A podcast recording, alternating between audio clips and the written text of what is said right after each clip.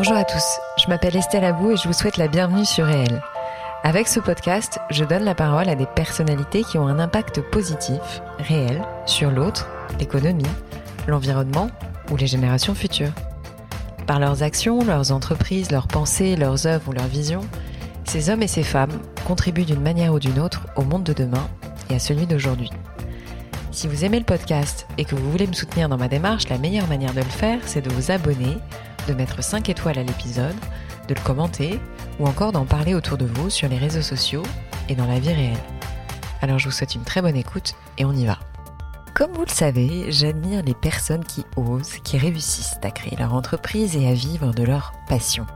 Et il y a aussi celles et ceux qui accompagnent ces entrepreneurs et entrepreneuses dans la durée à chaque étape de leur projet passionnant et parmi eux, les banques. C'est le cas du sponsor de cet épisode, à savoir BNP Paribas, qui conseille et accompagne au quotidien les entrepreneurs et entrepreneuses partout en France grâce à différents programmes d'accélération tels que le WHY, We Are Innovation, dédié aux startups et aux entreprises innovantes, ou encore Act for Impact pour les entreprises engagées de l'économie sociale et solidaire. Ces initiatives font de BNP Paribas un partenaire de confiance de ces nouveaux entrepreneurs et entrepreneuses, acteurs et actrices du changement, et c'est la raison pour laquelle je suis très heureuse de les compter parmi les sponsors de Réel. Allez, j'arrête de parler et je laisse place à l'invité de la semaine. Bertrand, merci beaucoup d'avoir accepté mon invitation dans mon podcast. Je suis ravie de te rencontrer, de te, je suis ravie de t'interviewer. Euh, Bertrand, tu as été euh, le fondateur de La Fourchette. Euh, et en cela, tu as créé une entreprise qui s'apparente à une des plus belles histoires entrepreneuriales françaises. Euh, avec une, une sortie encore plus belle. Euh, mais sans plus tarder, je vais te demander, si ça ne te dérange pas, de te présenter, euh, puisque ça n'est pas la seule chose qui te résume, bien entendu, mais en tout cas de te présenter sur d'un point de vue perso et pro, voilà, en nous disant que ce que tu as envie de nous raconter. bonjour Estelle, ravi de te reparler. Donc voilà, moi je m'appelle Bertrand, j'ai 47 ans. Euh, je suis marié et papa de quatre filles qui ont entre 13 et 21 ans, mmh. qui me permettent de bien rester à la page de ce qui se passe. Euh, bien et, croire. Et je suis entrepreneur depuis que je suis sorti d'école. Euh, c'est-à-dire, mmh. bah, ça fait maintenant 20, 24 ans. Est-ce que tu peux nous rappeler l'école que tu as, quand tu parles d'école, c'était quoi ta formation initiale? Alors, Moi, j'ai fait l'école HEC. Ouais. Euh, donc ensuite, tu as entrepris tout de suite après. Exactement. Alors moi, j'ai eu la chance de... Enfin, moi, j'ai souhaité être entrepreneur depuis que j'ai environ 10 ans. Euh, de par la, à la fois la rencontre d'entrepreneurs que, que j'ai vite admiré, euh, mais aussi parce que je, voilà, je, bah, je, suis né entre les deux, les deux chocs pétroliers. Et je pense que globalement, pendant les 40 premières années de ma vie, j'ai beaucoup entendu parler du chômage et que dans ma, dans ma tête de petit garçon, euh, pendant mes cours d'histoire en particulier, au collège, je me disais, mais en fait, euh, pour régler le problème du chômage, il faut créer des entreprises qui vont créer des emplois, et donc il y aura plus d'emplois et donc moins de chômage. Donc voilà, donc c'est à la fois c'est des rencontres, mais aussi cette espèce de volonté de, de, de, de faire quelque chose d'utile qui m'a poussé à être entrepreneur. C'est ça. Et pourquoi et comment la fourchette en fait? C'était quoi les, les, tout débuts? Euh, Qu'est-ce qui a été l'élément le, déclencheur? alors la fourchette, c'était ma troisième, ma troisième entreprise. Euh, moi, j'ai jamais été solo, hein, je suis cofondateur à chaque fois. Euh, mais en tout cas, la fourchette, c'était un bon résumé de mes deux premières entreprises. La première, elle était dans Internet en 99. Et la deuxième, mhm. elle était dans l'univers de la restauration. Alors, on n'était pas restaurateur, mais on importait, on distribuait des produits pour les restaurants. Et, euh, en fait, ça, c'est un, petit conseil qu'on m'a donné, mais qui est un bon conseil qu'on nous avait donné, c'était de dire, bah, essayez de créer, de réfléchir à des projets dans votre domaine de, de compétences, de, de, savoir. Et, euh, et, moi, mon domaine de compétences, c'était la fourchette, puisque c'était à la fois Internet et restaurant. Oui, et donc ce qu'on peut retenir finalement, parce qu'il y a beaucoup d'entrepreneurs qui écoutent ce podcast malgré tout, ou en, tout cas de gens qui ont envie d'entreprendre, euh, ce qu'on peut retenir, c'est que la fourchette est la suite euh, de deux autres entreprises, en fait. Si je peux oui, c'est à la fois la suite, c'est-à-dire que c'était deux domaines qu'on connaissait. On connaissait l'univers de la restauration, on connaissait beaucoup de restaurateurs. Euh, donc on connaissait quelque part euh, une partie de notre, clientèle. Et, d'autre part, moi, j'avais quand même eu une vraie expérience Internet entre 99 et 2002, plus une expérience entrepreneuriale. Donc, et en fait, aussi le fait d'avoir travaillé pendant, quatre 4 ans avec des restaurateurs, ça nous a permis aussi, ça nous permettait à ce moment-là aussi de connaître l'univers des solutions pour la restauration. Et donc, on savait qu'il y avait Open Table aux États-Unis, qui est un système de réservation de restaurants en ligne, qui commençait à bien marcher. Et, et c'est aussi grâce à Open Table, entre guillemets, qu'on a eu l'idée de la fourchette. En tout cas, qu'on s'est dit que ça pouvait marcher. Et quelle était l'idée initiale de la fourchette en fait? Parce que de mémoire, euh, c'était pas le résultat, enfin c'était pas euh, ce qu'on connaît euh, de la fourchette, tu vois, ce qu'on a retenu euh, des années plus tard. Parce qu'en fait, au tout démarrage, arrête-moi si je me trompe, mais c'était pas exactement ce que c'est aujourd'hui. Alors l'intuition, elle était là depuis le démarrage. C'est-à-dire qu'on avait, on se disait voilà, il y, a trois, il y a, y a trois pains, il y a trois problèmes consommateurs à régler. Euh, le premier, c'est euh, ce qu'on appelait ensuite la discovery. En gros, c'est trouver un resto en fonction de critères. tel quartier, tel tarif, tel type de cuisine, tel type d'amis euh, que j'invite. Donc ça, c'est vraiment moteur de recherche, ça n'existait pas. Le deuxième problème, c'était réserver en ligne en, 10 secondes. Donc pareil, à l'époque, on pouvait déjà réserver son train, son, son, hôtel, son avion en ligne, on ne pouvait pas réserver son resto. Euh, donc ça, c'était le deuxième pain pour des gens comme moi qui n'aimaient pas forcément prendre leur téléphone pour le faire. Mais je suis pas seul. Et, le troisième, euh, le troisième pain qui était plus une opportunité, c'était de voir qu'il y avait euh, des secteurs justement comme le transport aérien, l'hôtellerie, qui avaient vraiment transformé leur industrie grâce au yield management, c'est-à-dire vraiment le prix dynamique en fonction de la demande. Euh, bah, comme tu le sais, voilà, on ne paye pas la, même chambre d'hôtel, on la paye entre 100 et 800 euros à Paris en fonction de la mhm. semaine. Donc quand c'est quand c'est la quand c'est la Fashion Week, ça coûte très très cher. Euh, quand c'est la première mhm. semaine de janvier, euh, ça coûte moins cher. Bien sûr. Et, donc et on, savait ça pour le coup pour connaître l'industrie puis savoir faire un peu de compta que la restauration est une est une industrie qui avait aussi des coûts fixes très élevés même s'il y a un peu plus de coûts Tu voulais combler des manques. Et, qu'il y avait et qu'on pouvait pas stocker le, les tables. C'est-à-dire qu'une table pas vendue ce soir, Bien sûr. elle sera jamais vendue. Elle est perdue. Elle est perdue pour toujours. Ouais. Bien sûr. Donc, tu as porté une double solution. Attends, voilà, parce donc on a porté une solution, euh, en, tout cas. Mais c'est vrai que quand on a, pour répondre entièrement à ta question, c'est vrai que quand on a lancé la fourchette, mm. euh, autant on était à peu près sûr des deux premiers points, c'est-à-dire euh, hein qu'on pourrait faire un moteur de réservation et un moteur de recherche de restaurant. Donc on a commencé comme ça. Autant c'est vrai qu'on était un peu plus frileux sur la partie variabilité des prix. Euh, pour plein de raisons liées au secteur de la restauration, qui faisait que c'était quand même moins simple, entre guillemets, dans l'aérien ou l'hôtellerie. et donc, on, on, on, l'a mis en place, on va dire sérieusement, deux ans et demi après le lancement la partie prix, discount, qui aujourd'hui est quand même ce qui fait connaître la fourchette au, grand public. Alors, en plus, si, mais, si, si, je ne me trompe pas toujours, parce que tu n'as pas beaucoup donné d'interviews, comme je le disais tout à l'heure, mais euh, il faut quand même rappeler qu'au démarrage, aujourd'hui, c'est quelque chose qui est rentré dans notre usage, la fourchette. C'est-à-dire que personne, enfin, on peut pas passer à côté de la fourchette. Tout le monde a ce réflexe, tout le monde, enfin, c'est devenu un usage. Euh, mais à l'époque, euh, rétrospectivement, il fallait quand même aller euh, non seulement changer les habitudes des consommateurs, mais surtout aller chercher les restaurateurs. Et ça, pour le coup, vous vous êtes relevé les manches et vous y êtes allé un à un, si je ne me trompe pas. Parce que c'est pas eux, c'est pas eux qui auraient fait la démarche de t'appeler en disant tiens, vous avez une solution qui pourrait me permettre de pas perdre mes tables ce soir. C'est-à-dire que vous êtes allé, euh, j'ai envie de dire avec euh, un peu de culot, euh, aller chercher, convaincre, etc. C'est-à-dire qu'il faut quand même se replacer dans le contexte et dire que ça a dû être un gros, gros boulot de conviction au départ. Oui, tout à fait. Alors, La Fourchette, ça a été euh, à la fois une, start-up, on va dire Internet, avec de la technique, euh, du produit, du marketing, mais aussi une entreprise très, très commerciale. Enfin, ça l'est toujours. Euh, et, donc, en fait, on a. Voilà, c'est aussi une des grandes leçons de La Fourchette au démarrage.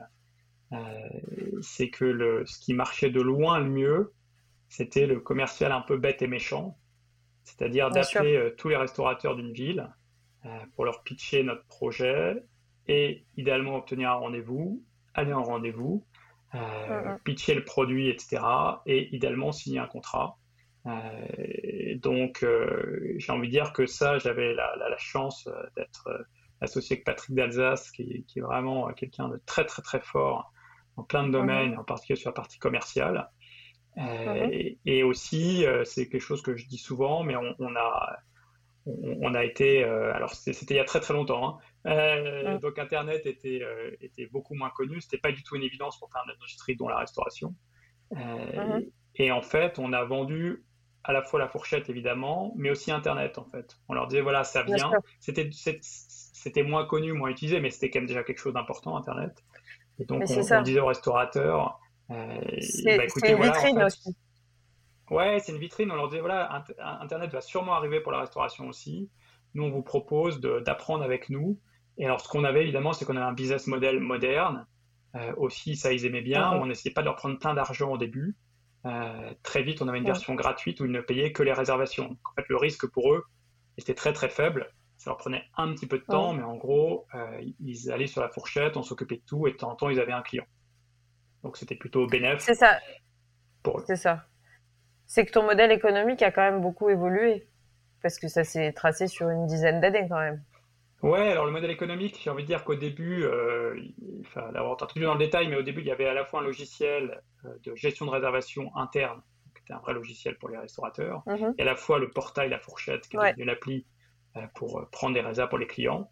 Et on faisait payer le logiciel pour être sur le portail.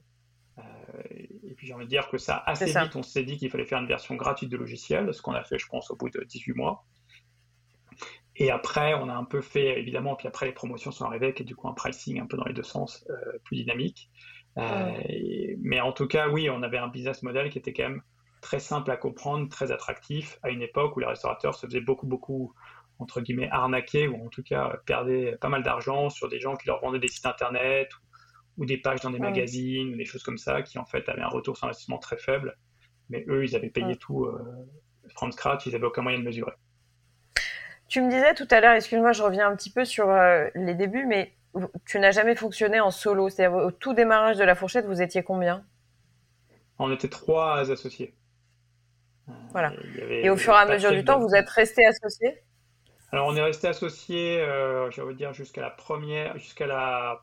Enfin, on a fait une levée de fonds, une série, ce qui serait une série A aujourd'hui, euh, uh-huh. en 2012. Donc, entre guillemets, les 5-6 premières années, on est resté associé. En 2012, il y a un des fondateurs qui est parti de cette série A. Et puis ensuite, uh-huh. le deuxième est parti au moment de la revente à TripAdvisor. Et en tout cas, D'accord. Globalement, c'est, tout le démarrage de la fourchette. Euh, c'est un succès à trois et j'aurais jamais. Voilà, je pense qu'on reconnaît tous les trois que ça ne serait pas uh-huh. fait sans, sans l'un des trois. Euh, Bertrand, je, sais que c'est compliqué de résumer euh, parce qu'on le disait en off tout à l'heure, mais je pense que tu pourrais parler de la fourchette pendant des heures, tant c'est un cas d'école et puis tant ça a dû être euh, fondateur dans ta vie. Mais on pose toujours les mêmes questions, si tu veux, pour les entrepreneurs, ils ont tous les mêmes sujets. C'est le déclic, tu vois, le, le truc où tu t'es dit, bah alors c'est le déclic, tu nous en as parlé, mais c'est plus le côté on va continuer dans cette voie-là, on tient le bon bout. Euh, donc ça, c'était vraiment euh, l'idée de base. Deuxième, c'est la grande, la plus grosse des difficultés que tu as réussi à surmonter. Et je pense que tu as dû en avoir des, dizaines, voire des centaines, hein, mais euh, de mémoire, quelle est la, plus grosse difficulté que tu as dû surmonter? Et ensuite, en tant qu'entrepreneur, et ensuite, euh, bah, comment tu as fait? Euh, non, bah, la, plus grande difficulté, puis en plus qui, concerne plus tout le monde et qui répond aussi un peu à ton premier point, euh, mhm. c'est le product, ce qui s'appelle aujourd'hui de manière très commune le product market fit. Tu as, une idée, ce que je disais tout à l'heure, tu, vois bien qu'il y, y, a des problèmes à résoudre pour des clients. Et tu développes un produit et puis en fait les clients n'utilisent pas le produit quoi. C'est un peu ça ce qui. C'est un peu, c'est un peu l'histoire commune de la plupart des boîtes. Hein. Enfin, moi, je, cite toujours l'exemple de Airbnb, qui au bout de trois ans faisait 1000 dollars de revenus par semaine. Euh, voilà. Donc, euh, euh, donc voilà. Donc, c'est vraiment l'histoire très très très très classique de, quasiment toutes les boîtes. Je veux dire que c'est les exceptions qui ne connaissent pas ça. Donc voilà, donc ça c'est le début, c'est quand on y croit à fond, mais qu'on voit pas le, les chiffres, on voit pas l'aiguille euh, bouger quoi. C'est-à-dire qu'on se bat. dans notre cas, on rajoute des restos, on rajoute des restos, donc ça, ça, comme on avait du revenu côté B2B, ça gagnait un peu, mais ça payait pas du tout euh, les salaires. Et puis mm. surtout, notre promesse et notre modèle, c'était un jour de développer la fourchette, The Fork, tel qu'on le connaît aujourd'hui, c'est-à-dire un, site où les gens vont pour trouver un resto dès qu'ils veulent aller au resto. Quoi. Euh, et donc ça, j'ai envie de dire que c'est ça le, le, plus compliqué. C'est euh, comment est-ce qu'on passe de son intuition à un produit qui plaît au, restaura au restaurateur, au client. Pardon. Euh, et, donc là, moi, là, enfin, là, il y, a plein de littérature sur le sujet, mais c'est normal parce que c'est vraiment la chose importante. Et j'ai envie de dire que ce que j'entends souvent, et, dès que je vois des entrepreneurs, la plupart du temps, ils me disent ouais, ça marche pas. J'ai encore entendu ça la semaine dernière. Ouais, ça marche pas très bien, mais c'est parce qu'on n'a pas de budget, on va lever des fonds puis on va faire de la com. Et, à chaque mhm. fois, je, leur dis mais attends, moi je connais quasiment aucune boîte qui a eu besoin de communication pour décoller quoi. Euh, c'est-à-dire que ça, c'est pas la vie, c'est pas la vie des entreprises. Euh, la communication, c'est pour accélérer. Mais en fait, normalement, une bonne. Tu le dirais encore aujourd'hui? Tu le dirais encore aujourd'hui Oui, bien sûr. Avec toutes les boîtes digitales qu'on connaît et les influences du web marketing, tu dis la même chose Bien sûr, je parle du début. Hein. Je te parle vraiment du début là. C'est-à-dire que aujourd'hui, mettre de la pub mais intéressant ou, du commercial, euh, qui est la même chose, hein, pour une proposition de valeur qui, qui n'est pas, moi je dis toujours 10x euh, américaine, c'est une proposition de valeur qui n'est pas dix fois mieux que ce qui existait avant. Euh, en fait, c'est du gâchis, quoi. C'est jeter de l'argent par les fenêtres. Parce que c'est pas parce que tu chopes plus de clients qu'ils seront plus contents, quoi. Euh, sauf, sauf si c'est des plateformes où il y a une logique de liquidité, etc. Mais, mais, mais, la plupart du temps, en fait, il faut vraiment avoir la discipline et l'honnêteté intellectuelle euh, de répondre à la question est-ce que mes utilisateurs vraiment adorent mon produit ou pas, quoi? Et, tant que la réponse est non, j'ai compris. Euh, euh, ça sert à rien d'accélérer. De, et c'est là-dessus qu'il faut travailler à fond. Et toute la littérature maintenant américaine de startups sur le sujet, elle dit ça. Elle dit, mais ça sert, n'embauchez pas, ne faites pas de commercial, enfin en tout cas n'embauchez pas de commerciaux, faites pas de com, que vous n'avez pas une satisfaction client qui est excellente. Et la fameuse question du product market fit, c'est si on vous retirait le produit, euh, est-ce que ça serait grave pour vous quoi? Eh ben écoute, là tu viens de nous donner une leçon euh, hyper fondamentale, je pense, parce que euh, beaucoup de gens, comment dire, j'ai vu beaucoup de gens dans mon entourage lever énormément d'argent proportionnellement à ce qu'ils faisaient en chiffre d'affaires, hein, j'entends, pour faire de la com et passer complètement à côté de la satisfaction client ou en tout cas ils passaient un peu à côté de l'écoute du client. C'est-à-dire qu'en fait, ce que tu es en train d'essayer de me dire, c'est qu'il faut d'abord écouter ton client, l'analyser, le suranalyser et être persuadé de ça avant euh, une expansion, qu'elle soit euh, de chiffre d'affaires ou une expansion même géographique, etc. Ouais, plus, ça? plus que de l'écoute, tu as raison, ça, passe beaucoup par l'écoute. Moi, j'étais le, euh, le, premier à dire à tous les jours chez La Fourchette est-ce que vous avez parlé à des clients Est-ce que vous avez parlé à des clients, que ce soit restaurateurs, utilisateurs, consommateurs euh, mm. Mais, mais c'est aussi de, de, de, comment est-ce que euh, le produit que tu développes résout des vrais problèmes prioritaires. Ça, c'est un autre truc américain. Alors, c'est plus en B2B, mais ils disent si, si, tu vas voir un client et que ce que tu résous comme problème n'est pas dans son top 3, ça ne sert à rien. Voilà. C'est-à-dire que si tu vas vendre euh, un système de fleurs, par exemple, d'abonnement de fleurs, je donne un exemple qui me passe par la tête, hein, un restaurateur dont le problème numéro un, c'est de trouver du personnel, le problème numéro deux en ce moment, c'est d'acheter ses produits pas trop chers avec l'inflation, et le problème numéro trois, ça reste universel, c'est d'avoir plus de clients. Euh, bah, ton système de fleurs, même si c'est super cool, en fait, il s'en il s'en fout. Il s'en fout. Je ne pas qu'il s'en fout, mais juste il n'a pas le temps, il n'a pas de bande passante. C'est pas dans son, c'est pas ce qui l'empêche de pas sa priorité. C'est ça. C'est ça.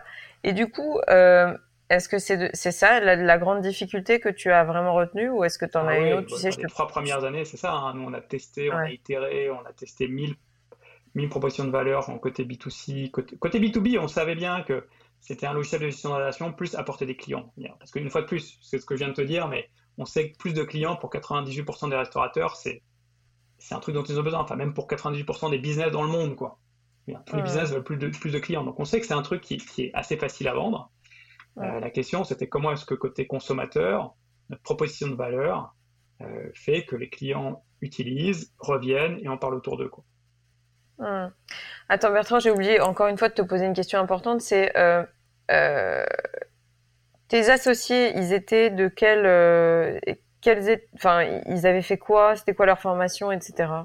Ouais, bah alors donc il y avait Denis Fayol qui, est, qui lui est ingénieur, qui est le directeur technique, un CTO comme on dit.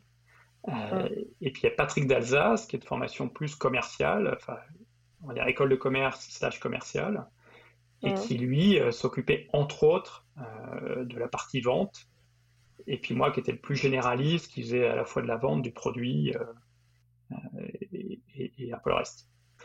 T'estimes que HEC, ça t'a aidé dans ta création d'entreprise? Est-ce que tu penses que tu n'aurais pas créé la fourchette à l'identique si tu n'avais pas fait HEC Alors moi, moi, je pense que tout aide dans la vie. Il n'y a pas de mauvaise expérience.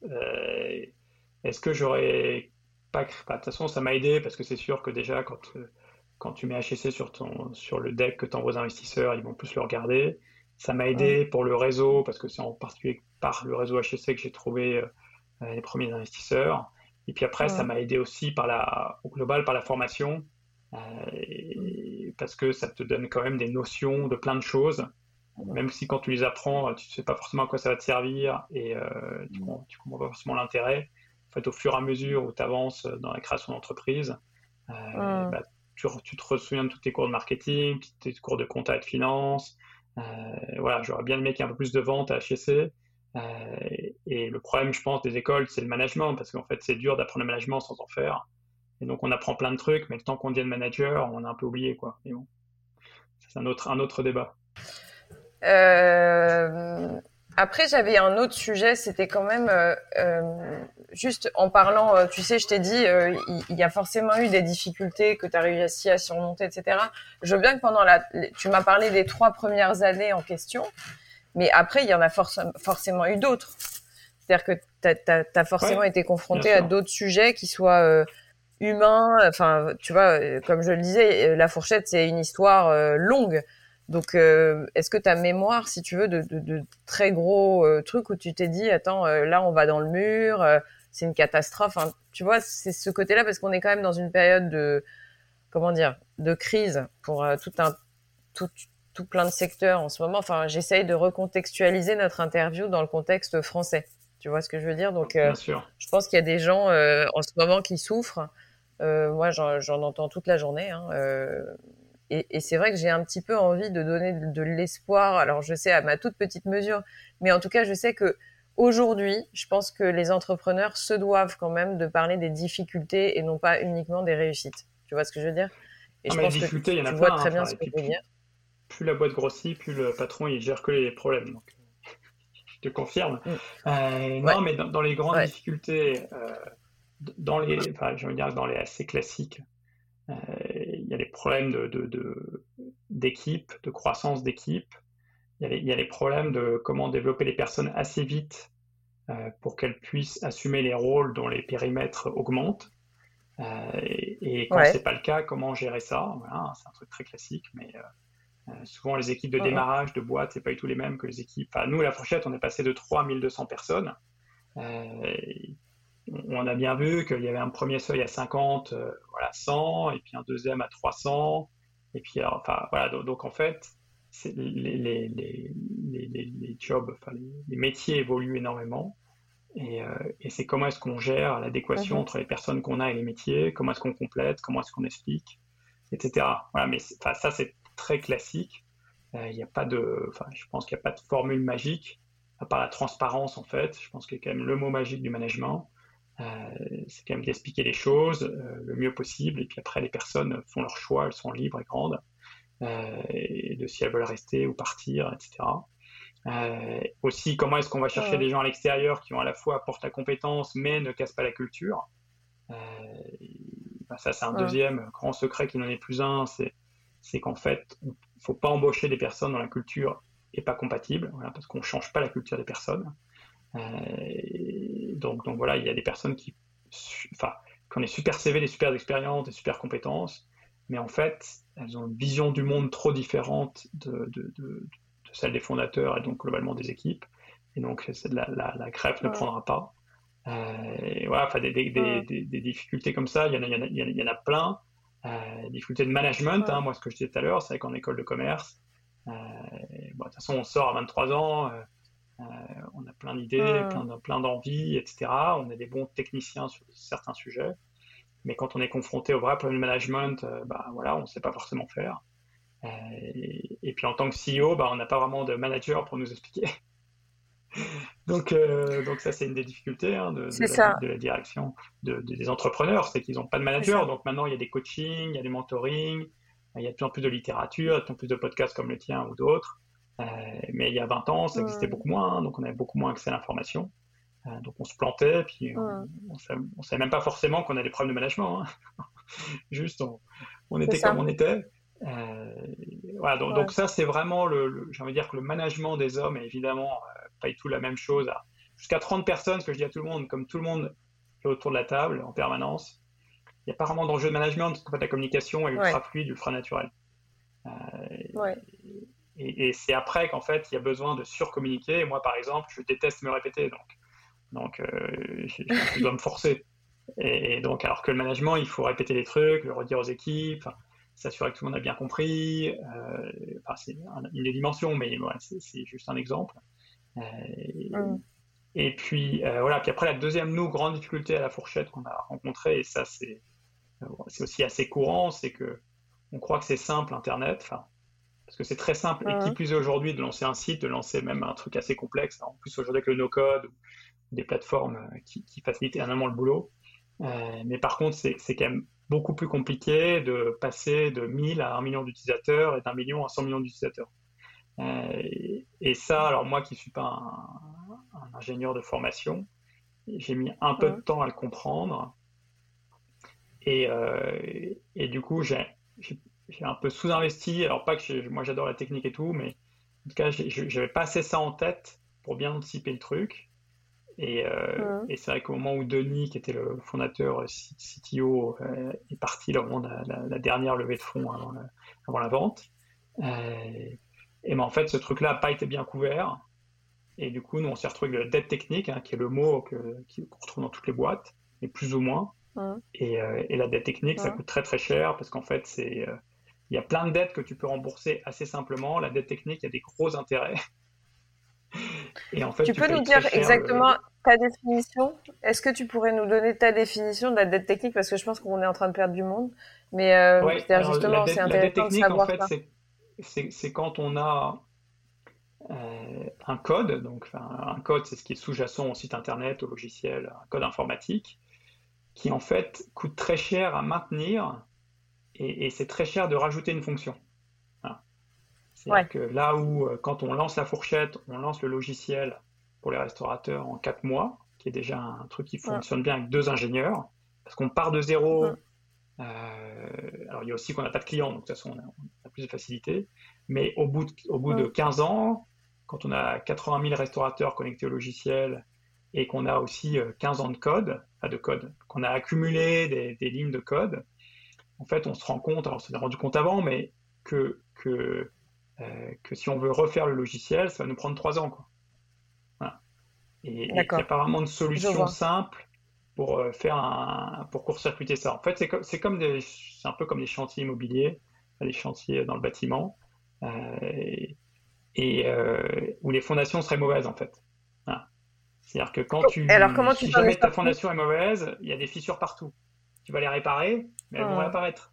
En fait, et changer les fondations d'un bâtiment, c'est très compliqué. Donc euh, c'est pareil pour le code informatique. Et alors, du coup, tu t'en es sorti comment? Ouais. bah, écoute, il faut, faut, faut, faut, prendre ses pertes, comme on dit dans, dans le business. C'est-à-dire qu'il faut accepter de d'investir beaucoup.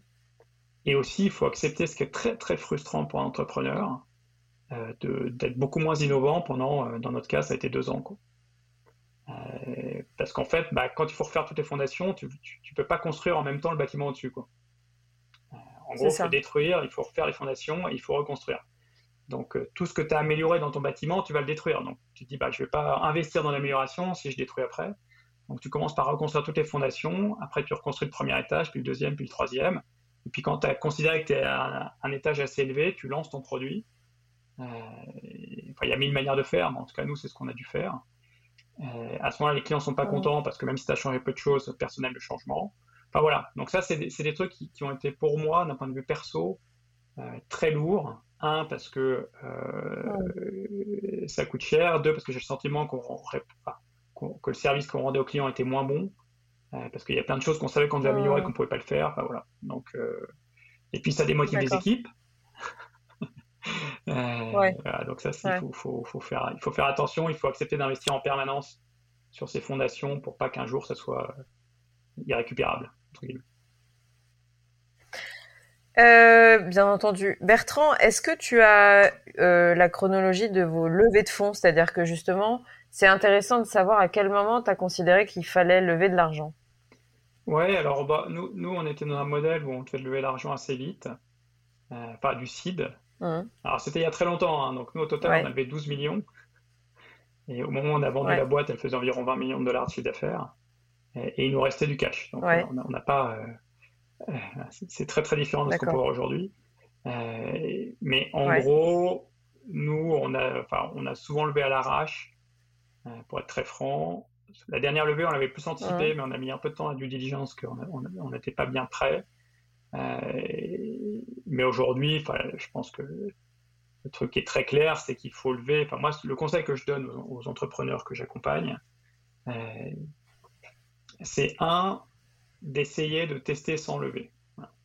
De, réfléchir à comment je peux tester mon modèle, euh, en hyper bootstrapant, et c'est ce que je fais avec, mes, avec l'un des deux projets sur lesquels je travaille en ce moment. Euh, mhm. Sans, sans, voilà, en disant voilà, On va en reparler je suis après. Seul, et que je mets juste mes économies de 5000 euros, ce que normalement pas mal de gens ont, pour éventuellement payer un peu de freelancing ou quoi que ce soit. Comment est-ce que je peux mhm. valider, enfin, en tout cas valider qu'il y a vraiment un attrait pour ce que je veux construire? Je reviens à mhm. ce que je disais tout à l'heure, product market fit. voilà, donc ça, moi je dirais que c'est la première étape que je ferai systématiquement. Euh, et en plus, parce que sinon, on passe beaucoup de temps à construire un produit, puis on n'apprend pas grand-chose pendant ce temps-là. Parce que, en fait, tant qu'un produit n'est pas sur le marché, on n'apprend pas grand-chose. Euh, c'est très dur d'avoir des vrais retours utilisateurs tant qu'il n'y a pas d'utilisateurs qui utilisent un produit. C'est la première étape. Après, moi, je pense que dès qu'on voit que, ça, que cette partie-là est à peu près validée, euh, c'est-à-dire qu'on a des clients contents, vraiment. Hein, c'est ça ce que ça veut dire. Et même si c'est pas 1000, hein, même si c'est 200 ou 50 en B2B, euh, mais on a l'utilisateur content, du feedback, et on, et on, a déjà et on voit bien le produit, ce qui, où il faut la, la proposition de valeur, ce qu'il faut améliorer, etc. Là, je pense qu'il faut, faut, faut, lever du seed euh, pour avoir un produit qui passe un peu à l'échelle, euh, mm-hmm. dont on sait qu'on peut, enfin moi c'est comme ça que je raisonne, dont on sait qu'on peut passer de, de 10 000 à 1 million d'utilisateurs, par exemple en B2C, ou de 100 à 2000 clients en B2B, sans que ça soit un enfer d'un point de vue opération et qualité de service. Quoi. Parce qu'évidemment, si on, si on fait tout à la mano, euh, c'est souvent le cas quand on bootstrap, euh, on peut pas faire, on peut pas faire à la main euh, des trucs pour de la manière pour 50 ou 1000 clients. et voilà, puis une fois qu'on a ça, on sait qu'on a un bon produit qui plaît, on sait qu'on a un, système qui permet de supporter la croissance, et on sait idéalement, on a testé les leviers d'acquisition marketing, derrière, bah là, j'ai envie de dire que là, c'est l'autoroute parce que euh, quand on va voir des investisseurs en disant, bah voilà, j'ai un produit qui plaît, euh, je, peux le commercialiser ou le marketer euh, à plus grande échelle et j'ai également l'infrastructure pour le supporter. Je veux dire que le risque est énormément baissé hein, en tant qu'investisseur. Moi, je suis investisseur. c'est le couple opportunité-risque. Hein. Enfin, ça, c'est la base de la finance. Donc, ça, on l'apprend à HEC. c'est de dire, bah voilà, est-ce que euh, est-ce que c'est une très grosse opportunité? Oui, bah, tant mieux. Non, bah, ça dépend du risque. Quoi. Des très belles boîtes sur des petits marchés, mais bon, on sait que c'est des très belles boîtes. Il y a des boîtes aujourd'hui sur des très gros marchés, mais qui n'ont pas du tout trouvé leur product market fit et qui n'arriveront jamais, en tout cas qui sont très très loin, donc qui valent rien. Quoi. Donc quand tu vas voir un investisseur en disant, bah voilà, j'ai un produit qui plaît sur un gros marché et je sais comment globalement le déployer, euh, derrière c'est plus que l'exécution, quoi. Donc le risque est très limité. Il y en a encore, mais très limité. Donc là, il faut élever la série A. Et puis, euh, bon, je suis un peu perdu entre les sites, pré-sites, pré-pré-sites, euh, etc. Mais j'avais dire que site, c'est pour euh, le passer à l'échelle, et la série A, c'est pour déployer. Puis série B, c'est pour international. éventuellement développer d'autres produits en adjacence. Quand on en est là, généralement, on est bien accompagné. Est-ce que tu as souvenir d'un échec dans l'histoire de la fourchette? Bah oui, plein, plein d'échecs. Le, je, vais, donner celui-là, ça, ça, rejoint un peu mon product market fit, mais en fait, le premier échec, c'est d'avoir voulu faire un énorme échec hein, qui nous a fait perdre un an et demi. Moi, après, on a appris. C'est d'avoir voulu copier euh, l'américain Open Table. D'accord. En fait. C'est-à-dire que plutôt que de se dire, d'écouter vraiment nos clients, de leur parler, de leur parler, de leur parler, de réfléchir en fonction de ce qu'on entend, parce que les clients, ils donnent rarement la solution. Hein. Mmh. Les clients, ils apportent une matière qui est, de la, qui est de la matière brute, mais très, très, beaucoup de valeur. C'est-à-dire mmh. qu'en en, écoutant 10 clients, tu es bien meilleur qu'en brainstormant avec tes collègues autour d'une table. Euh, bien sûr. Il faut brainstormer après, mais pas sans avoir écouté les clients. Donc en gros, nous, on se disait, on fait comme OpenTable, c'est-à-dire un logiciel de gestion de réservation et un système de réservation en ligne mmh. en France. Et en fait, on s'est rendu compte petit à petit, et puis on l'a un petit peu évidemment, euh, euh, on se l'a expliqué après, qu'en fait, en France, pour un consommateur, une plateforme de réservation de restaurant, c'est pas une grosse valeur ajoutée. S'il n'y a que la réservation.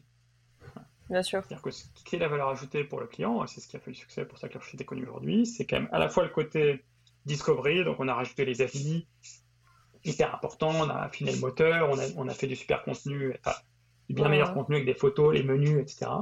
Et évidemment, le, le, truc universel dans toutes les industries pour le consommateur, c'est le prix. quoi.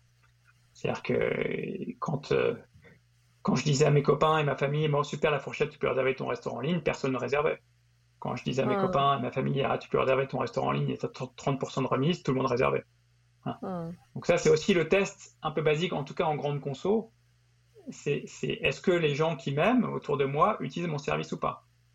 Et ils ont envie d'utiliser. Si j'utilise pas, c'est quand même vraiment qu'il y a peu de chances que les autres l'utilisent. Donc voilà, donc notre erreur, ça a été de ne pas écouter le client, mais de vouloir copier un américain uniquement comme on le disait, on pourrait en parler pendant des heures, euh, mais j'aimerais bien euh, connaître euh, la fin de l'aventure de la fourchette pour toi. Comment ça s'est passé? À quel moment ça s'est passé? Et puis qu'est-ce que tu as décidé Parce que de mémoire, je pense que tu as, enfin, je crois me souvenir que tu as vendu, enfin, vous avez vendu relativement rapidement, non? Enfin, ça s'est, ça s'est pas décidé sur des années, quoi. Enfin, c'était pas un truc on a eu notre première réservation euh, grand public en novembre 2006 et on a vendu en avril 2014. Euh, ouais. Euh, donc voilà, 8 ans, sachant que je t'ai dit, on n'a pas levé beaucoup de fonds. On a levé beaucoup par rapport à plein de boîtes, mais en tout cas par rapport à aujourd'hui. donc voilà, donc on a vendu relativement vite, c'est pas non plus très vite. non, mais la, fin, la fin de la fourchette, donc la vente s'est passée, la vente s'est passée très vite, très bien. Euh, parce qu'il y a eu une très bonne. Euh, TripAdvisor, on, le rappelle quand même. Ouais. TripAdvisor, donc leader mondial de la recommandation pour le voyage. Super boîte, super patron euh, fondateur. Et, et, en fait, voilà, il y a eu un très bon fit humain. eux, ils avaient vraiment envie de se développer dans la partie restaurant plus. Et donc, c'est pour ça que je parle de fit stratégique. Et, et nous, à ce moment-là, on testait le marché. Euh, voilà, on n'était on était pas obligé de vendre du tout, on était rentable et on avait du cash. Mais en tout cas, on, avait décidé avec les actionnaires de, de, parler à quelques acteurs, dont TripAdvisor. Donc, voilà, donc TripAdvisor cherchait une boîte un peu comme nous, on cherchait potentiellement un partenaire stratégique comme TripAdvisor. Euh, c'est des gens très sains et je pense que nous aussi. Donc le deal s'est fait très vite et moi je suis resté 7 ans après, euh, pendant 7 ans encore chez TripAdvisor. Donc, voilà, juste pour dire que c'était une histoire un peu unique et, parce que j'avais pas de earn-out. Hein. Earn-out, c'est quand euh, oui, bien sûr. les fondateurs ne touchent pas le, quitte, le prix, touche pas le prix tout de suite, mais, conditions ans. Du, type chiffre d'affaires pendant 4 ans, etc. Moi, j'ai pas de earn-out, j'étais payé entièrement en cash à la vente. mais le projet m'a beaucoup plu, ça m'a emmené aux États-Unis avec ma famille.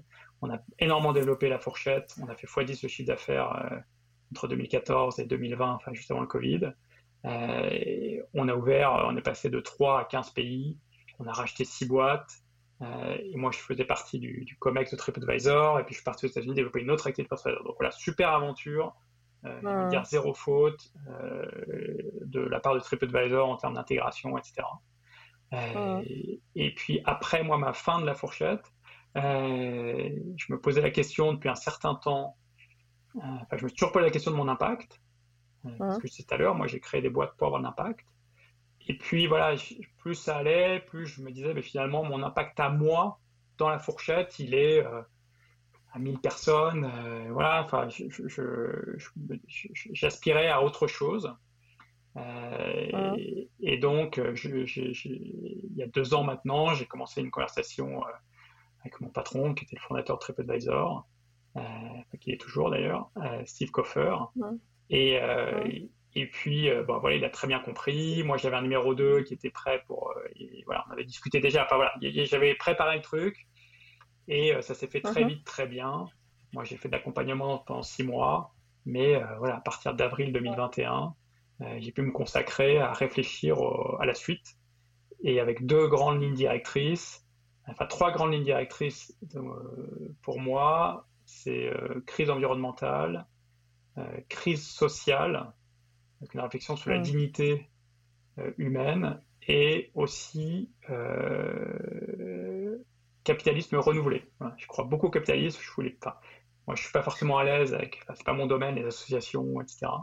mais je pense mm. que le capitalisme doit évoluer. je dis toujours, moi, c'est passer de 1P à 3P, passer de profit à profit, people, planète.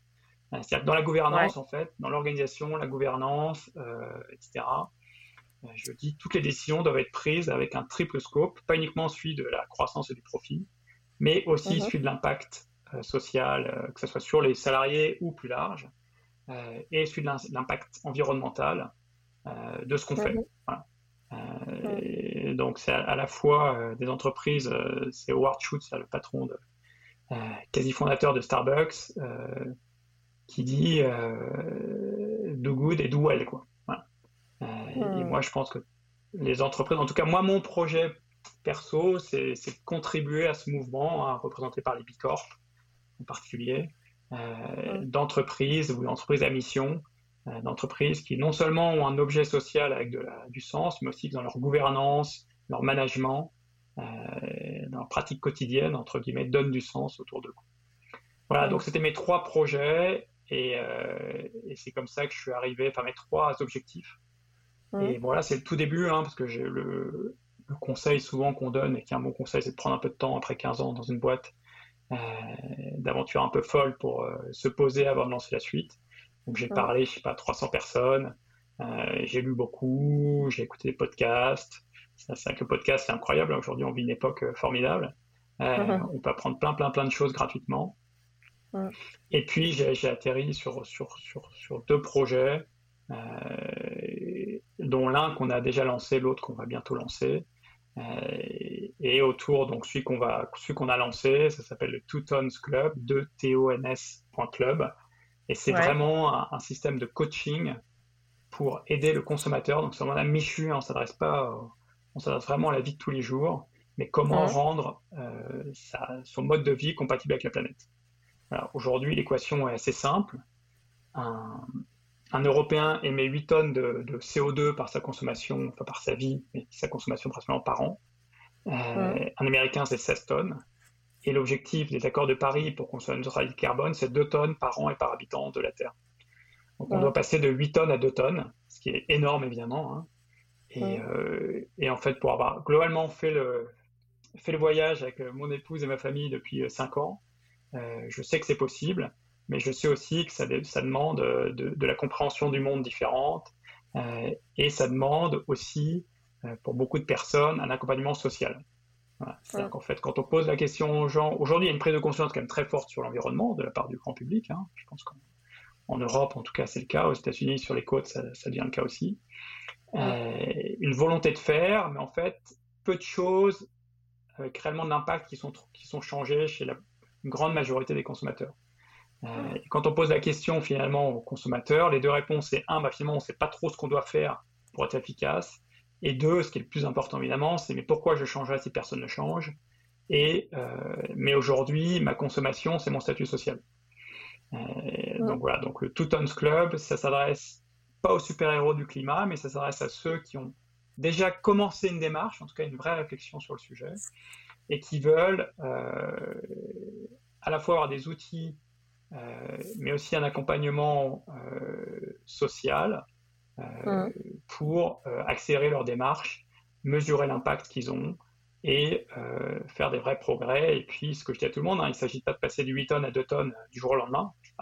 Ça serait idéal, mais ce n'est pas possible. Mais si chacun réduisait de 10% par an, on serait les doigts dans le nez aux accords de Paris. Quoi. Et, euh, et moi, il faut évidemment que tout le monde intervienne, le politique, les entreprises, euh, mais le consommateur, ce que je dis à tout le monde, c'est que c'est très dur pour chacun de changer son pays, les lois, les normes, etc. C'est quand même assez dur pour la plupart des personnes de faire bouger son entreprise. Euh, par contre, sa consommation, c'est de, de l'ordre de son, de son, c'est dans sa, dans sa sphère d'influence très forte. Et autant il y a des choses qu'on peut pas changer, ou difficilement changer, autant il y en a d'autres qu'on peut changer.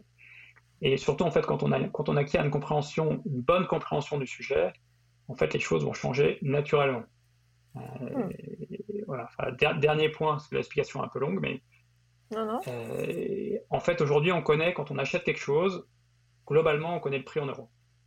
Hmm. Et on arbitre en fonction de son budget et des prix. Hmm. tout le monde fait ça, en tout cas, une grande majorité des personnes font ça.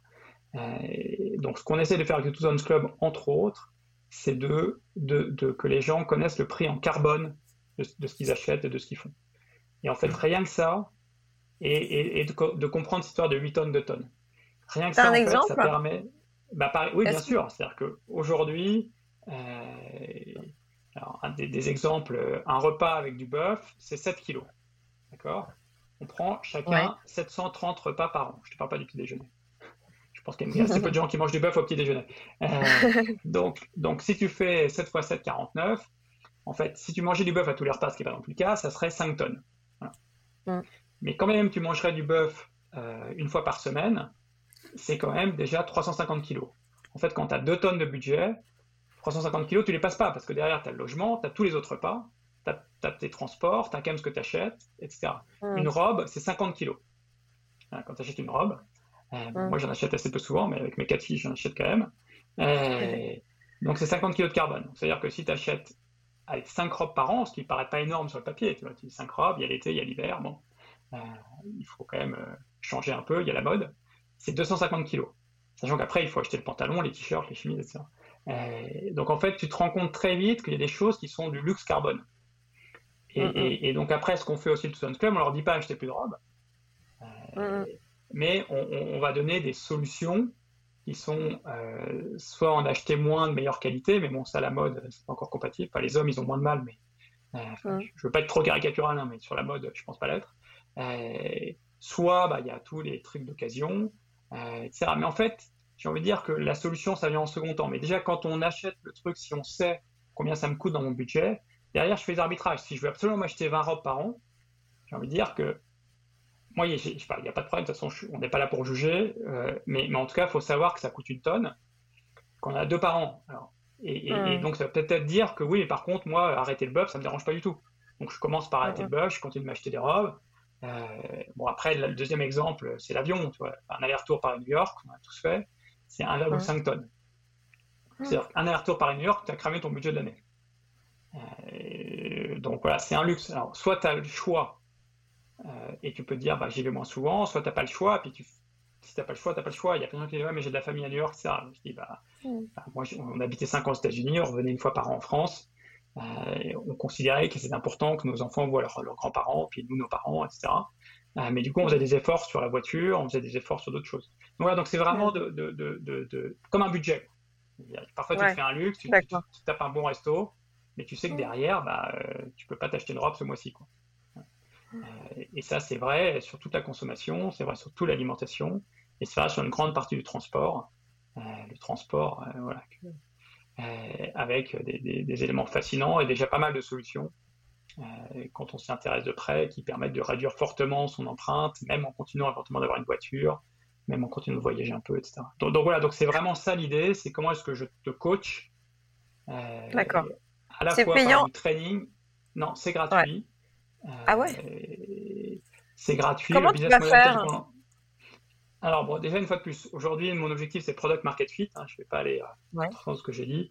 Donc, je veux déjà m'assurer que je peux prendre euh, quelqu'un comme euh, toi, par exemple, et trois mois après, que tu me dises, ah ouais, bah écoute, voilà, j'ai une vision différente de mon mode de vie et j'ai commencé à changer ça si et voilà et que je comprenne que tu as voilà, que tu as vraiment, enfin c'est déjà peut-être le cas, hein, je te connais pas assez. Euh, donc voilà, donc ça, si j'arrive à faire ça, donc je te dis, on l'a fait sur 100 en début d'année, on essaie de le faire sur environ 1000 personnes en ce moment. Je considère que si je l'ai fait sur 1000 personnes, dont plein que je connais pas, parce que les 100, il y a pas mal de friends and family, euh, à ce moment-là, j'aurai mon product market fit. Donc, je sais le faire, donc après, on va passer à l'étape suivante qui est monétisation et acquisition de plus de membres. Euh, mhm. La monétisation, en fait, on pense qu'on fera avec de la compensation. En fait, admettons que tu, commences le programme à 8 tonnes, en moyenne des Français, des Françaises, et au bout de 3 mois, tu es à 7 tonnes. Parce que tu as fait deux changements dans ta vie, en fait, voilà, qui sont pour toujours, a priori. Euh, et donc, ça te fait déjà une économie d'une tonne, ce qui est déjà énorme, évidemment. Et ben, je vais te proposer d'acheter 5 tonnes pour aller à 2 tonnes. Voilà, tu peux, pour euh, X euros par tonne, aller à 2 tonnes. Et en fait, alors, ce qui s'appelle la compensation. La compensation, c'est très dangereux parce qu'il ne faut pas que ça devienne une excuse pour polluer. Mais par contre, si tu es dans une démarche de réduction, la compensation, c'est vertueux parce que c'est, encore mieux que de réduire. Donc, en complément, c'est super. Et moi, je prendrai un cut là-dessus, un transparent, peut-être en mode Hello Asso, où ça sera un pourboire. Ou, enfin, on verra. Voilà, mais, mais, euh, voilà, donc on a tout en tête, tu vois. Et il n'y a plus qu'à. Mais, mais c'est vrai que c'est. Euh, quand je parle de ce projet autour de moi, tu vois, ça c'est autre, c'est un autre truc pour les entrepreneurs. Euh, un projet grande consommation, un projet B2B, euh, c'est différent. Mais en tout cas, un projet grande conso, quand on en parle autour de soi, si les gens ne comprennent pas, si s'ils tiltent pas et on le voit, s'ils sont juste polis, on, est quand même polis les humains. Donc ils disent ah ouais super machin. il faut se méfier. Si les personnes disent euh, dans nos entourages, attends, mais comment ça s'appelle? Mais est-ce que je peux m'inscrire? Est-ce que c'est déjà live? Et que tu vois qu'il y en a un sur trois qui s'inscrit derrière. Euh, là, ça veut dire qu'en fait, il y a un vrai. C'est pas de la politesse. C'est-à-dire qu'il y, a un vrai intérêt. Tu, leur parles réellement et, donc tu résous un problème qu'ils ont. Et le problème que tout le monde a aujourd'hui, c'est OK, on n'arrête pas de me rabâcher. Et je l'ai vu cet été euh, dans ma propre mon propre sang avec la chaleur et la sécheresse qu'il y avait un problème. Mais je suis, je ne sais pas quoi faire. Hein. À, part, désespérer, euh, je ne sais pas forcément quoi faire de manière concrète, etc. Donc en fait, on s'adresse à beaucoup de gens. C'est ça. Mais oui, moi j'ai senti énormément de désespoir en fait cet été. En tout cas, moi, euh, la première, hein, je te cache pas, et encore plus depuis que je suis devenue maman. Euh, et, j'avoue que tu te sens bah, beaucoup du monde, enfin, je pense que toi comme moi, on peut avoir plein de témoignages autour de nous qui disent bon, on va pas changer la donne, euh, c'est perdu pour perdu, euh, on peut pas y jouer, c'est les plus gros qui peuvent faire quelque chose. Enfin bon, ok.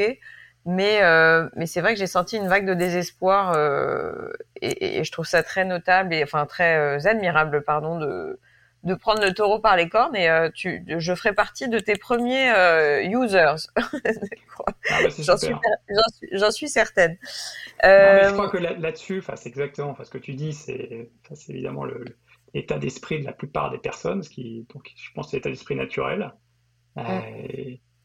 La, la, réalité, enfin, nous avec notre famille, on est passé de, de on va dire, on n'a jamais été, tu nous connais un peu, on n'est pas des gros consommateurs, mais disons qu'en prenant un peu l'avion, on est en voiture, etc., ça va vite. Euh, on, a dû passer de, 6 à 3 tonnes en 2 ans. Euh, et on a, une, on a une vie super. Hein. Euh, et on est très heureux d'avoir fait, parce qu'en fait, c'est au-delà du carbone et de la pollution, etc. Il y a un côté unité de vie aussi, où on sait que voilà, qu'on n'est pas dans une logique de consommation, on a une logique de, de quoi j'ai besoin, qu'est-ce qui est important, etc.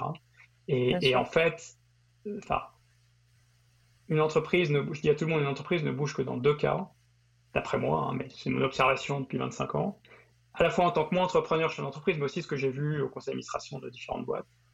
Euh, elle bouge quand euh, le concurrent bouge. Quand un concurrent bouge, là, c'est la panique. Euh, et, ou alors quand les clients bougent, quand les clients quittent l'entreprise. Et, en fait, le consommateur, non seulement il peut réduire son empreinte et du coup euh, avoir un impact direct, et puis voilà, tout seul c'est pas grand chose, mais à un million c'est plus, à 10 millions c'est encore plus. Mais surtout, les entreprises, euh, quand elles vont commencer à perdre des parts de marché de ces clients-là, le signal qui est envoyé est juste énorme. C'est comme les jeunes diplômés qui vont plus bosser dans certaines boîtes. Euh, ça, ça fait très peur aux entreprises aussi. Donc, en fait, il faut bien comprendre qu'il y, a le côté euh, impact direct, mais aussi tout l'impact indirect, et aussi sur les gens autour de soi. C'est-à-dire que quelqu'un, moi, chaque fois que je dis autour de moi qu'on a essayé de plus prendre l'avion, ça choque et ça fait réfléchir. Euh, parce que ça paraît juste un truc qui, alors qu'on a beaucoup pris hein, dans le passé. Donc c'est pas, il n'y a aucune leçon hein, de notre côté. moi, j'ai fait des allers-retours Paris-Boston pendant 5 ans, enfin, pendant 3 ans et demi avant le Covid, euh, quasiment tous les mois, enfin, en tout cas 7, par an. Euh, donc voilà, donc l'avion, j'ai pris, etc. Aujourd'hui, quand on dit ça autour de nous et que les gens nous demandent pourquoi, on, leur explique et ça permet d'enclencher la conversation et, en fait d'éduquer quelque part. Et, puis de montrer l'exemple. Et puis après, les gens ils font ce qu'ils veulent. Mais en tout cas, euh, quand la troisième personne qu'on va rencontrer nous dira ah bah en fait je prends plus l'avion, ça va devenir la norme. Mm. Je termine là-dessus parce que je sais que tu connais un peu l'univers automobile. Euh, je pense qu'il y a trois ans, acheter un SUV thermique, c'était trop cool. Je pense que dans trois ans, acheter un SUV thermique, tu passeras pour un gros facho, quoi. En tout cas, à Paris, euh, une fois de plus, je dis tu pas. Parce qu'il y, a, y a une évolution des mentalités, euh, grâce à Tesla, évidemment. Hein. ça, Alors, oui. Uniquement grâce à eux. Et, et, après, euh, après on peut, je ne veux pas parler de voiture électrique parce que je, euh, c'est quand même beaucoup mieux que le thermique, avec des défauts aussi. Le mieux, c'est pas de voiture. Qu'on se le dise, euh, je ne veux pas être mal interprété. Mais, mais en tout cas, tout ça pour dire qu'il y, a des, y a des comportements qui peuvent évoluer assez vite. et, la voiture, et, c'est juste une question de mode. Voilà, c'est juste une question de autour de moi, qu'est-ce qui se passe? La plupart des. On marche par mimétisme si tous mes voisins euh, vont au bureau à vélo, euh, je vais finir par y aller à vélo. Hein. Mais globalement, euh, ouais, non, mais globalement, je te suis complètement. Mais c'est vrai que, je, enfin, je pense qu'après le vrai, le vrai sujet de fond, c'est la consommation. C'est-à-dire qu'en fait, à un moment, il faudrait essayer, parce que tu dis, ça commence à rentrer dans la norme, etc. Mais moi, moi, ma conviction, c'est qu'il y a deux mondes. Il y, a, il y aura toujours une obsession de l'argent, de la consommation, de, du matérialisme, etc. Parce que ça restera quand même. Enfin, j'ai le sentiment que ça reste quand même assez ancré dans la société et encore plus avec les réseaux sociaux qui poussent tout le monde à une extrême mmh, consommation. T'as raison. Tu vois? C'est-à-dire qu'en fait, aujourd'hui, la moindre influenceuse euh, va te pusher 17 euh, produits par jour ou enfin peut-être pas par jour, mais en tout cas voilà, c'est devenu un métier, etc. Donc, j'ai l'impression, moi, malgré la modernité du monde dans lequel on vit, bah, que tu as une espèce de surconsommation accélérée de tout, parce que même Vinted, qui quand même initialement était censé être un truc où tu revendais tes fringues, tu vois, où la seconde main était mise en avant, hein, c'est devenu un vrai business, la seconde main, tu vois C'est-à-dire qu'en fait, on a même tourné le truc qui était quand même à vocation euh, écologique, on l'a tourné en industrie. C'est-à-dire que je le constate, Vinted aujourd'hui, c'est devenu un marché de la seconde main au sens où les gens consomment pour revendre. C'est ça qui, que je trouve complètement aberrant, si tu veux. C'est-à-dire que tu as quand même une quantité de nanas aujourd'hui où, voilà, qui se disent, bah, je vais chez Zara mardi, je le mets mercredi et je le revends sur Vinted jeudi. Et moi, je me dis, mais mon Dieu, en fait, on n'a rien compris. C'est complètement l'inverse. Vois et en fait, et ça moi, ça m'effraie beaucoup, en fait, parce que, comme tu dis, il y a des gens qui sont très conscients, qui sont à fond dans le la sous-consommation, enfin qui, qui essayent vraiment de se discipliner à, à, à, à, ne à moins consommer de manière générale, tu vois, euh, que ce soit l'alimentaire, euh, le transport, euh, tout, le vestimentaire. Et puis d'un côté, eh ben, j'ai l'impression qu'on est face à une montée du matérialisme en fait. Et ça, ça me ça me perturbe beaucoup. Voilà. Mais c'est peut-être mon point de vue. Hein. Peut-être que je me trompe. Je pense que les chiffres, les, les chiffres te donneraient raison aujourd'hui. Euh, je pense que tout se fait par étapes aussi. Euh, et, je pense que l'exemple de Vinted est très bien. Et je sais qu'il y a Back Market, il se pose la même question finalement est-ce qu'on accélère la, vente de nouveaux portables parce que c'est tellement simple de le vendre au bout d'un an pour acheter le nouveau, etc. Euh, enfin, voilà, je pense que à long terme, c'est. Je pense sur Vinted, enfin moi je vois en tout cas les, les, ados, je pense que eux ils achètent quasiment plus rien de neuf et c'est beaucoup sur Vinted, enfin, pas tous parce que sinon ils ne trouveraient rien, mais et après, je pense c'est une étape. C'est sûr que le mieux pour les, pour les habits, ce que je te disais tout à l'heure, c'est d'acheter des habits de très bonne qualité. Euh, le mieux, c'est presque Hermès, entre guillemets. Parce que tu crées plein de valeurs financières en, réinjectant plein de pognon dans le circuit. En plus, c'est fait en France. Et, et alors, je ne suis pas du tout un bon client d'Hermès, mais j'ose espérer que c'est solide. Donc, en fait, donc en fait tu, tu, ne crées pas du tout de décroissance. Je, suis un peu provoque là. Euh, mmh. Je dire plutôt Saint James quoi. Euh, mais je sais pas où c'est fabriqué Saint James. Mais, euh, mais en tout cas, le drame, c'est la fast fashion.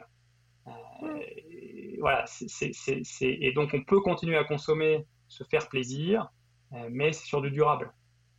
Et après, de temps en temps, quand on veut plus, tu le vends, voilà. Mais c'est vrai que s'il y avait que des très bons produits sur Vinted, ça marche probablement aussi. Enfin, bon, c'est plein de débats. Mais ouais, bien sûr. mon non, point, c'est de dire qu'aujourd'hui, enfin, le point du, du Two Tons Club, c'est de dire qu'aujourd'hui, il y a de plus en plus de gens qui ont une prise de conscience et une volonté d'agir et qui agissent très peu, euh, ou qui font des petits trucs mais qui ont peu d'impact, et que nous, notre, notre, notre mission, c'est vraiment d'aider, de coacher le plus grand nombre possible de personnes adopter un mode de vie compatible avec la planète, et, et qu'on voit que ça marche, qu'il y a une demande, et que plus il y en aura, plus ça deviendra la norme, et plus il y en aura. Voilà.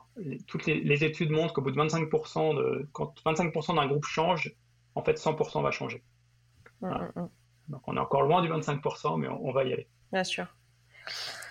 Euh, Bertrand, on arrive à la fin de notre interview. Euh, franchement, on pourrait échanger pendant des heures tant tu as de choses à dire, mais je, souhaite de tout cœur qu'un jour tu prennes la plume pour écrire un peu euh, un morceau de ta vie. mais en tout cas, voilà, je, finis toujours mes interviews par trois questions. Première question, est-ce que tu aurais un coup de cœur récent? Un coup de cœur, ça peut être n'importe quoi, une pièce de théâtre, un livre, une rencontre, euh, un pays, enfin voilà. Tu peux prendre le temps de la réflexion. Deuxième question, c'est un coup de gueule. Euh, tu n'es pas obligé d'en avoir, un, tout comme le coup de cœur, euh, ou tu peux n'avoir ni l'un ni l'autre. Et puis troisième question que j'ai intégrée au podcast, c'est un conseil de parents sur de l'éducation.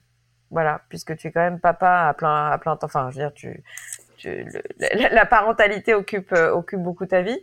Euh, et que quand j'ai des profils exceptionnels face à moi, je suis toujours euh, curieuse d'avoir des, des conseils de parents. Voilà, tout simplement. Ok. Alors, le premier qui me vient en tête, c'est un livre que justement un membre du Two Club m'a conseillé, hein, comme quoi, qui s'appelle Humankind. Euh, qui, est un livre sur l'histoire de la gentillesse. Euh, ah. l'histoire de l'histoire de l'humanité aux yeux de la gentillesse. Mhm. Euh, et voilà, qui, est. alors, j'ai pas été vérifier toutes les sources, donc voilà, moi je me méfie de tout ce que je lis maintenant. En tout cas, si c'est vrai, c'est des très belles fables, et le livre dit que c'est vrai, hein, historiquement depuis des millénaires, qui expliquent, en particulier, je vais donner celle-là, pourquoi en fait l'Homo sapiens a, gagné alors que c'est pas lui qui a le plus gros cerveau. Euh, mais parce qu'en fait, il était, c'était un être social, moins intelligent mais social. Et donc, il, aimait bien, ils aimaient bien être ensemble, etc. Et que donc, en fait, quand on vit à 50, même si chacun a moins de savoir, en fait, les 50 vont créer beaucoup plus de savoir que ceux qui sont deux à côté qui ont plus de savoir chacun. Donc voilà, donc ça, j'ai trouvé ça très très beau. Euh, et après, plein d'histoires comme ça qui, qui, démontent des fausses vérités euh, où le loup est un loup pour l'homme, euh, il faut être méchant pour réussir, euh, etc. voilà, donc ça, j'ai trouvé que c'était une très belle fable. Ça se lit assez facilement. Alors, je, ne suis pas sûr que ça existe en français, mais en tout cas en anglais. Non, non, mais tu m'as donné envie de le lire. Ensuite, un coup de gueule. Alors, moi, moi je n'aime pas trop les coups de gueule parce que je considère toujours qu'il faut, quand on n'est pas content, il faut se retrousser les manches et essayer de régler le problème. C'est ce que j'essaie de faire avec le Toutons Club. Non, un, coup de gueule, moi, c'est euh, en effet le, finalement la faible compréhension, je pense la très très faible compréhension euh, à la fois du monde politique et du monde patronal euh, sur les enjeux climatiques. Je le dis d'autant plus simplement que moi, je me suis considéré comme écologiste depuis une bonne dizaine d'années et qu'en fait, c'est vraiment depuis un an et demi, deux ans que j'ai vraiment beaucoup mieux compris. Euh, et en fait, c'est aussi une opportunité parce que je pense qu'à la fois en tant que patron, mais aussi en tant que comme politique, euh, nos métiers, c'est d'avoir une vision de, du monde de demain et d'aider le pays ou son entreprise à y aller. Et, je pense que de toute façon, le monde de demain sera très différent du fait de cette crise, euh, de ces enjeux. Et je pense que les politiques comme les patrons qui vont gagner, c'est ceux qui ont le, la patience de comprendre les vrais problèmes et, et le courage d'essayer de bouger leur, euh, leur bateau, j'ai envie de dire. Voilà, Bien donc sûr. ça, ça serait mon coup de gueule. Euh, Bien sûr. Et, et enfin, le conseil pour les parents. Voilà, c'est dur d'être parent. hein. Euh, Ouais. c'est- très dur d'être parent. Euh, Surtout de filles. tu peux le dire. non, je, je- je- je- enfin, non, non, je- je- je- non, oui, de filles. euh, je Mm. suis pas, parent de, de fils, donc de, donc de garçons, donc je peux pas, je peux pas comparer. Mais non, non, moi, moi, moi, je suis un peu spécial, mais je crois que le, le, le plus important, c'est l'éducation à la liberté chez les enfants. Hein. Mm. C'est-à-dire, Ouais. c'est vraiment euh, se, se- se poser la question de qu'est-ce qui est vraiment important, qu'est-ce qu'on veut faire passer, voilà, Mm. qui, qui, qui va être structurant. Moi, j'aime beaucoup l'exemple du, du tuteur. Euh, voilà, c'est-à-dire que pour moi, l'éducation, c'est pas la cage, c'est le tuteur, quoi. Mm. C'est-à-dire que la plante, elle va pousser autour du tuteur, le tuteur va l'aider à aller vers le ciel, mais, euh, Mm, mais, mais, mais va lui laisser quand même une grande liberté. Euh, On Mm. met pas des cages autour des plantes, quoi. Mm, mm, Et, mm. et- et je pense qu'il faut, faut réussir à trouver cette, cette ligne éditoriale entre le tuteur et la cage, qui est pas toujours facile, hein. mais, mais en tout cas, euh, qui me paraît essentiel aujourd'hui. euh, euh, quelqu'un qui sait, enfin, une personne qui sait utiliser sa liberté, qui en a conscience et qui sait la mettre au, service du bien commun au service de son projet, euh, je Mm. pense que c'est une personne qui va être épanouie et qui va réussir dans ce qu'elle entreprend. Bien sûr, bien sûr. Euh, Bertrand, je te remercie vraiment mille fois pour notre échange. Euh, encore une fois, tu reviens quand tu veux. Euh, Peut-être que quand ton entreprise sera plus, sera plus avancée, euh, tu voudras en reparler, donc tu seras forcément le bienvenu. Euh, parce que je soutiens à fond et je ferai partie de tes utilisateurs ou utilisatrices. Et, euh, écoute, ben, je, je te souhaite une très belle réussite. Je te remercie pour ta sincérité vraiment. Et, et voilà. Donc bonne euh, bonne route et, euh, et à très vite. Génial, merci beaucoup Estelle pour ce temps passé. Merci. Et puis bonjour à aux personnes qu'on connaît tous les deux. Ah, je t'ai perdu. J'ai perdu la, la, la dernière phrase. Je l'ai pas. Et bonjour à. Tu m'as dit. Excuse-moi. Non, bah je disais bonjour à tes parents, à tes. Ouais. Sans faute. Sans faute. Allez, Ça marche. Ciao. Moi aussi. À bientôt. Bye bye. Voilà les amis, c'est la fin de cette interview, j'espère qu'elle vous a plu. Si c'est le cas, n'oubliez pas de partager l'épisode via les plateformes d'écoute comme Acast, Apple Podcast, Spotify ou votre application de podcast préférée. Le partage et la notation du podcast sont super importantes pour moi, donc je compte sur vous pour mettre des étoiles et des commentaires là où c'est possible. Pour vos suggestions d'invités, n'hésitez pas, je suis joignable sur le compte Instagram du podcast, Réel Podcast. Merci encore à toutes et à tous d'être de plus en plus nombreux à écouter Réel et à très vite pour un prochain épisode.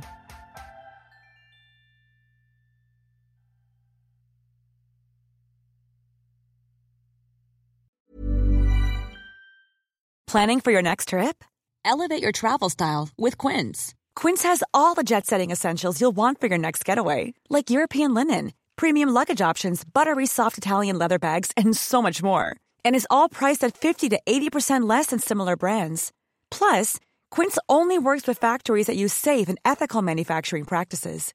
Pack your bags with high-quality essentials you'll be wearing for vacations to come with Quince. Go to quince.com slash pack for free shipping and 365-day returns.